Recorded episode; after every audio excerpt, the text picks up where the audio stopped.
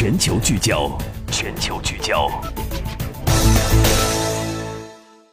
嗨，各位好，这里是登录九一八全球聚焦特别篇，我是陈一。我们来关注一下 AI 有关的问题啊。机器人不仅已经打破了世界上最好的围棋选手，他们还创造了属于自己的语言。面对越来越强大的 AI，一些前沿科技工作者纷纷呼吁对 AI 进行立法。美国媒体最近发表评论称，既然 AI 可以拥有自己的语言，他们也很可能拥有人类所无法理解的逻辑。以审计和记账工作为例，虽然人们目前还在用 AI 取代那些重复机械的操作流程，但是随着人工智能的逐步深化，AI 可以学会如何制作假账。他们制造假账的手法甚至可以达到让一般审计师无法理解的地步。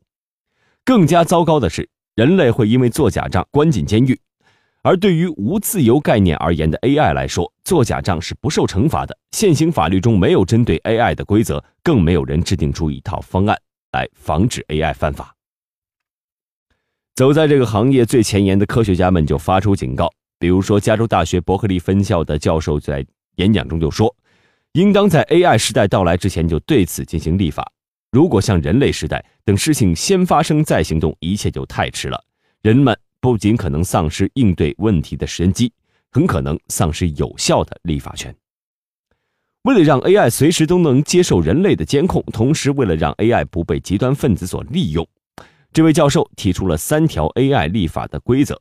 他认为，所有的 AI 在创造之初应该满足三个条件：利他主义、谦逊和从负面行为中学习。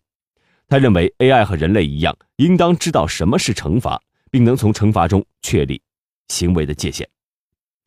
一利他主义是什么呢？就是所有的机器人，他们最大的目的就是实现人类福利的最大化。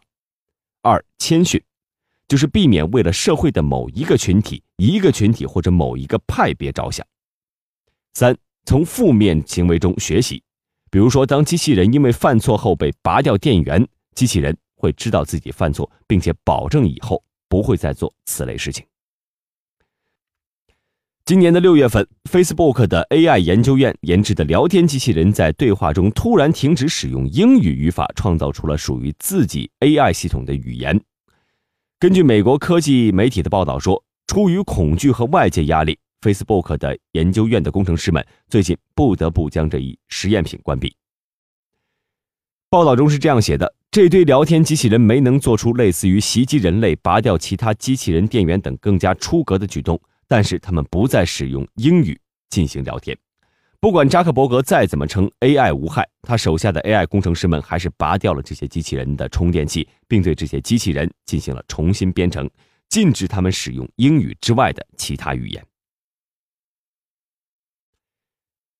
一些科学家对机器人的对话进行了解读，他们认为，一旦不再限定机器人用人类的语言进行沟通。只是给予他们一定的字母或者是规定单词的意味，他们将创造出一种更利于机器交流的语法。而机器人的脑回路与人类的脑回路并不一样。Facebook AI 研究院的工程师们表示，采用了机器学习而非人类笨拙的生物学习，这些机器人在使用新的语言后，沟通的速度非常快。他们的沟通技巧好的不可思议，甚至还学会了假装对某种事物富有兴趣，在达到沟通目的后，转而将这些兴趣抛弃。拥有自己的语言对 AI 来说是一件质的飞跃，但对人类来说却是喜忧参半啊！虽然 Facebook 的创始人扎克伯格在推特上宣称，人类所说的不过是陈词滥调的末日论，但是特斯拉的创始人马斯克、微软创始人比尔盖茨还有科学家霍金对 AI 的态度依旧。更加紧迫而消极。六十五年前，机器人之父也是 AI 之父图灵的话历历在耳。尽管人类可以随时拔掉机器人的充电器，但在这种物种面前，我们仍不得不保持谦卑。Facebook 的工程师们对自己拥有语言的 AI 也感到担忧。如果人类无法知道 AI 在谈些什么，他们就根本无法知晓这些思维超常运转的机器人们到底要干什么。